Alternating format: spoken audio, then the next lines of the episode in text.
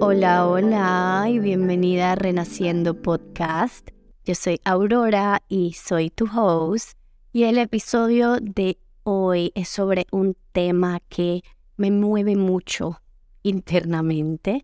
Vamos a hablar de la sexualidad de la mujer, de la represión de la sexualidad de la mujer. Y el título habla particularmente de la virginidad porque yo creo que este concepto inventado que es la virginidad es ese, esa primera puerta que atravesamos que nos desconecta de nuestra propia sexualidad, que nos hace creer que no somos seres sexuales, que no somos seres que sienten placer y que nuestra sexualidad está limitada a una creencia de que hay que ser puras, de que tenemos que cuidar y proteger algo para regalárselo a un hombre em, y que se sigue, sigue siendo un concepto que se utiliza para controlar a la mujer y para objetificarla, perdón, objetivizarla y reducir nuestro valor a nuestra virginidad. Todo este tema nació en mí desde que empecé a trabajar mi femenino y por eso lo quiero hablar porque esto está directamente relacionado al trabajo de nuestra conciencia y sabiduría femenina. La energía femenina es una energía sexual, punto. Y para mí fue muy clave tener esta liberación sexual en mi propio camino para realmente poder acceder a mi sabiduría femenina, vivir plenamente desde mi energía femenina, porque las mujeres somos seres sexuales, las mujeres estamos destinadas y tenemos el propósito de sentir placer, no solo de darlo. Estamos en el lado de recibir. De hecho, la energía femenina es la energía que recibe. Y como mujeres, en nuestro cuerpo humano como mujeres, tenemos un órgano que se llama el clítoris, que está únicamente diseñado para sentir placer. El clítoris no tiene ninguna función en nuestra reproducción sexual más que ser un órgano de placer. Es un órgano que tiene más terminaciones nerviosas que los órganos sexuales de los hombres. Y, de nuevo, solo existe para sentir placer. Entonces, descubrir estas cosas en mí, limpiarme, desquitarme, despojarme de todo este condicionamiento que por más que yo a mis 25 años que empecé este trabajo, 24 años, pensaba que era una mujer sexualmente liberada, me di cuenta que no, me di cuenta que internamente mío vivía mucha culpa, que no me permitía abrirme al 100% y me di cuenta lo mucho que esta creencia de la virginidad y de simplemente la conversación tan negativa y tan controladora que hay alrededor de la sexualidad femenina tuvo muchísima influencia en las decisiones que yo tomé como una niña adolescente y en mis primeros años de mi vida sexualmente activa, por llamarlo así.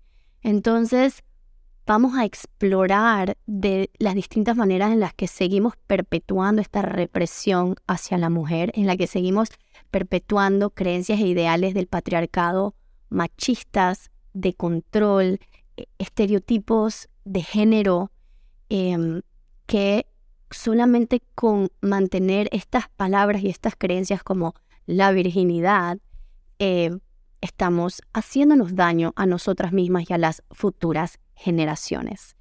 Y de hecho la razón por la que estoy grabando este podcast hoy, últimamente le he estado pidiendo mucho como señales al universo de poder canalizar mensajes y compartir lo que realmente me toca compartir en este momento.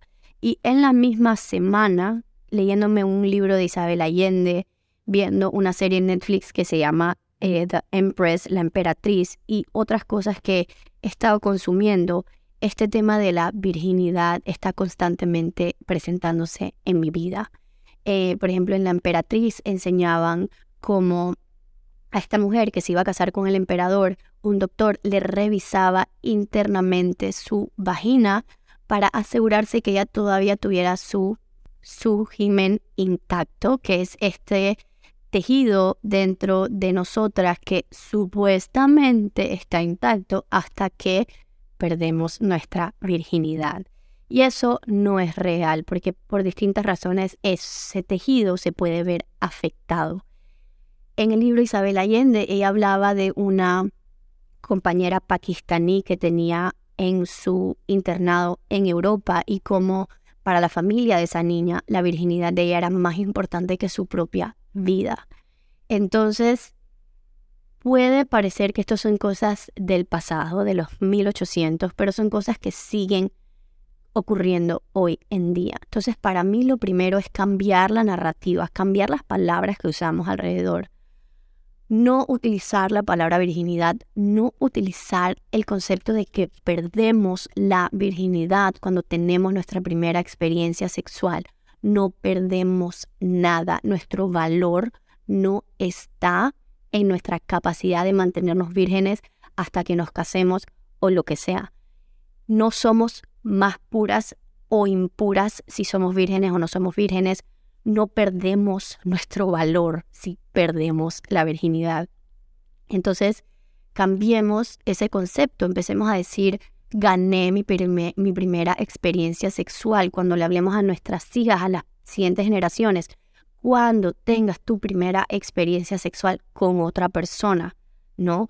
No, no está crear este miedo a perder algo que realmente es solo un concepto inventado por la religión, por el patriarcado y que perpetúa la opresión de la mujer.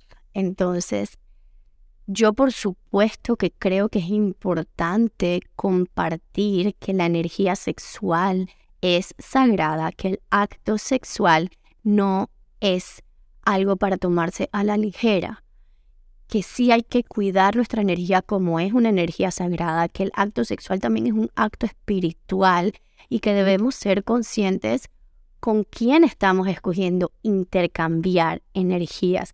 Y yo creo que esa conversación se puede mantener sin tener que ponerle toda esta pesadez de perder algo sin tener que poner todo el valor de una niña, de una adolescente, de una mujer en su virginidad, que es un concepto inventado.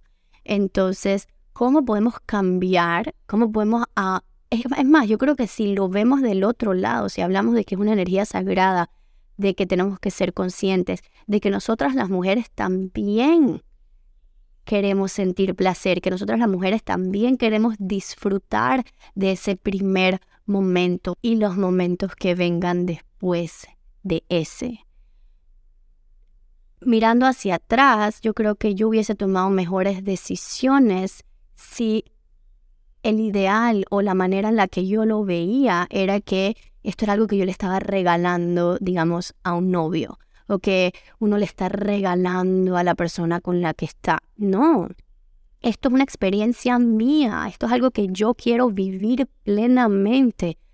Toma un momento y pregúntate, pregúntate cómo hubiese sido tu primera vez, cómo hubiese sido tu iniciación a tu vida sexual si a ti te hubiesen dicho que tú también eres digna de sentir placer, que tú también puedes sentir placer y que esta experiencia es para ti no para alguien más.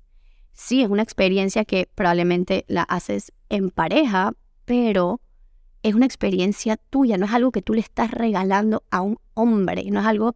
Y en este caso voy a usar el ejemplo de hombre y mujer porque pues estamos perpetuando la creencia de que las mujeres no somos seres sexuales y que tenemos que ser controladas por los hombres, porque además este peso de la virginidad no se le pone a los hombres, solo se le pone a las mujeres y no hay prácticas que existan hoy en día, que yo sepa, que busquen controlar la sexualidad del hombre. En cambio, hoy en día siguen existiendo prácticas muy violentas, muy invasivas y abusivas para controlar la sexualidad de la mujer.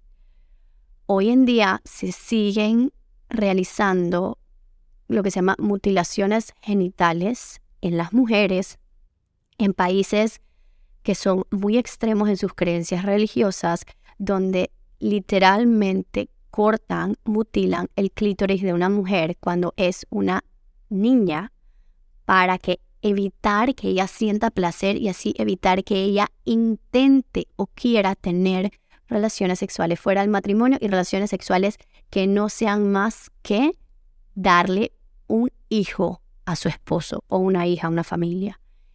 Sigue existiendo esa práctica de revisar a la mujer para comprobar su virginidad, para comprobar su pureza antes de casarse.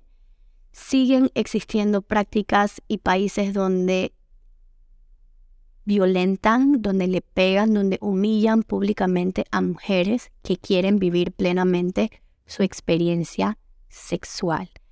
Esto sigue pasando, de hecho siguen matando a mujeres también por vivir plenamente o querer o casi que hasta pensar hacerlo. Y sé que este es un tema un poco denso, pero esto es algo que yo desde la universidad lo he estado estudiando. Yo hice todo un paper sobre el, la, eh, mutilación genital y es importante hablarlo porque no podemos hablar de la liberación de las mujeres, no podemos hablar de experimentar nuestra sabiduría femenina, estar con nuestra energía femenina, porque estar conectadas con nuestra energía femenina es mucho más que bailar, es mucho más que mover las caderas, es mucho más que eh, ir a pintar y abrir tu creatividad. Es un trabajo denso, es regresar a nuestras heridas es romper patrones y condicionamientos generacionales que estén perpetuando la opresión de nosotras como mujeres y de nuestro poder interior. Y mucho de eso recae en nuestra capacidad de ser abiertas a nuestra sexualidad. Y de nuevo, esto no significa que es que andes por ahí, sabes, inconscientemente haciendo de todo. Y si eso es lo que quieres hacer conscientemente, está perfecto, pero es más es más el hecho de no seguir perpetuando estos ideales que están demasiado metidos en nuestro sistema. Probablemente antes de escuchar este episodio ni siquiera habías cuestionado utilizar la palabra virginidad, ¿no? Seguir utilizando eso cuando hablas de tu primera vez o cuando le hables a tus hijas o las siguientes generaciones. Yo el año pasado tuve una conversación con una prima mía que ella tiene hijas un poco más grandes y ya está pensando en esto. Ella es muy religiosa y ella me decía como que yo no tengo las herramientas para hablar de esto. Y yo le dije a ella este tema de la virginidad y de que no digamos perder la virginidad y que digamos ganar tu primera experiencia sexual. Y a pesar de que ella es muy religiosa, ella estaba totalmente de acuerdo conmigo. Entonces, hablar de esto no es ir en contra de una religión, pero muchas de las creencias y enseñanzas de las religiones están basadas en un sistema machista y opresivo Em, si ponemos a ver quiénes son los líderes religiosos y quiénes están constantemente perpetuando esto.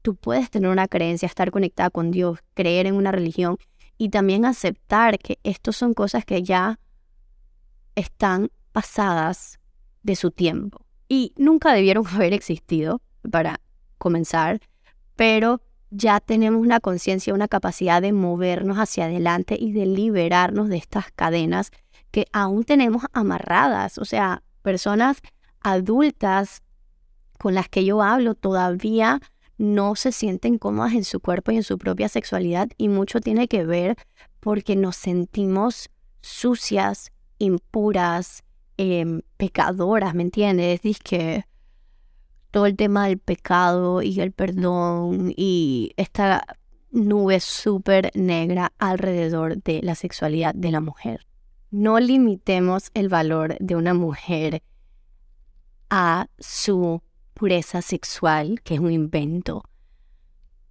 Valoremos a las mujeres por su inteligencia, por sus talentos, por su carácter, por su pasión, por todas estas otras cosas que estamos constantemente tratando de hacer visibles, pero no nos damos cuenta que a nivel de nuestra experiencia sexual, hasta nosotras mismas entre mujeres somos muy opresivas y despectivas las otras personas.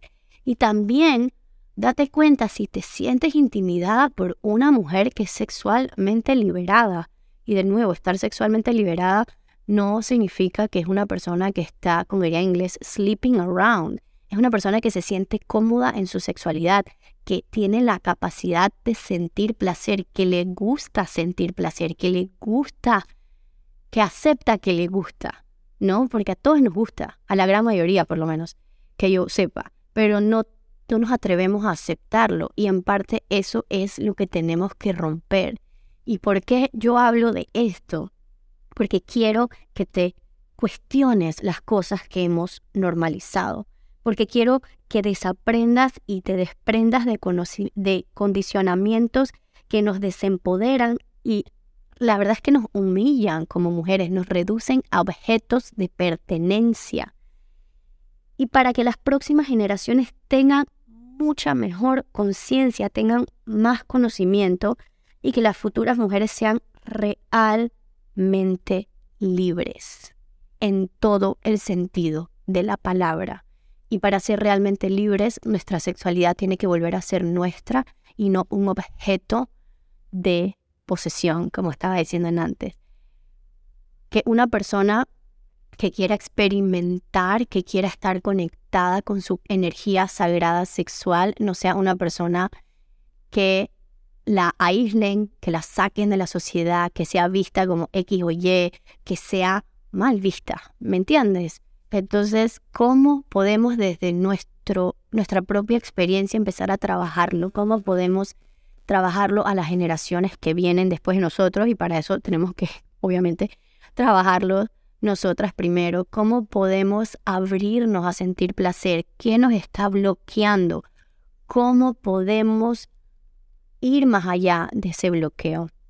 y sanaciones de útero, por supuesto, son súper importantes y simplemente todo este trabajo del femenino, pero el trabajo difícil, no el baile, no el journaling, no las clases de arte, el trabajo de ir hacia la sombra y de encontrar esos lugares que están, esos lugares oscuros. En estos días post que decía, la oscuridad es lo que nos sana, nosotros nos sanamos a la oscuridad.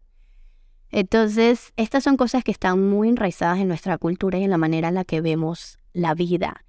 Así que no es tan fácil como decir, ay, ya no creo esto. Entonces, pregúntate a dónde estás tú en esta experiencia, en tu propia experiencia.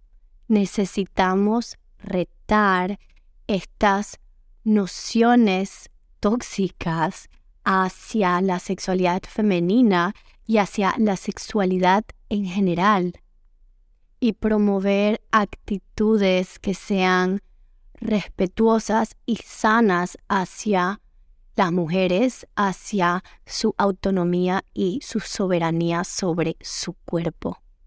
Y ya para ir cerrando este tema, que espero que haya despertado cosas en ti, preguntas, dudas, emociones. Em, me estoy leyendo, otro libro que me estoy leyendo es el manuscrito de Magdalena, Magdalene Manuscript, no estoy segura si está en español, que habla real de la historia real de María Magdalena y de María, la Virgen María, desde el ente no machista, no patriarcal y no manipulado por una institución que no quiere hablar de la mujer empoderada. María Magdalena y, la, y María eran sacerdotisas de la orden de Isis. Y esta orden, esta, este culto básicamente, este culto de creencias, estaba muy basado en prácticas de la energía sexual, estaba muy basado en regresar a esta sexualidad sagrada y a través de esta energía sagrada encontrar la ascensión, y para encontrar la ascensión necesitamos regresar al cuerpo. Y regresar al cuerpo es regresar a nuestra energía sexual. Entonces, de nuevo, dejemos de creernos este cuento que hay que salir del cuerpo. Dejemos de creernos que nuestro cuerpo y nuestra energía sexual y todas estas cosas humanas son algo que queremos pasar por encima de, porque realmente para llegar a la verdadera ascensión tenemos que regresar a nuestro cuerpo, para realmente conectar con nuestra sabiduría femenina necesitamos sanar nuestra eh, energía sexual, necesitamos sanar nuestras experiencias y nuestra, y nuestra conexión, nuestra propia relación con nuestra energía sexual. Entonces quiero dejarlo aquí porque no quiero Antes de grabar este episodio tuve que tomar muchas respiraciones. Estoy tratando de ser un poco más ecuánime en cuanto a los temas que me apasionan.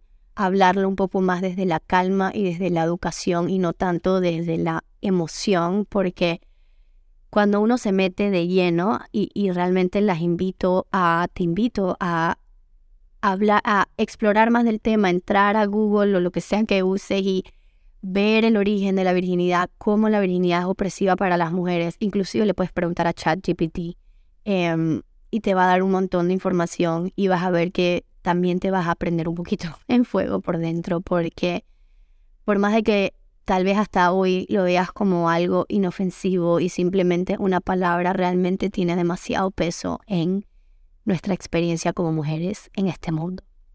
Así que si llegaste hasta aquí, muchísimas gracias por escuchar. Como siempre, me encantaría escuchar, leer tus opiniones eh, sobre todos estos temas que son un poco más controversiales. Nos vemos pronto. Bye.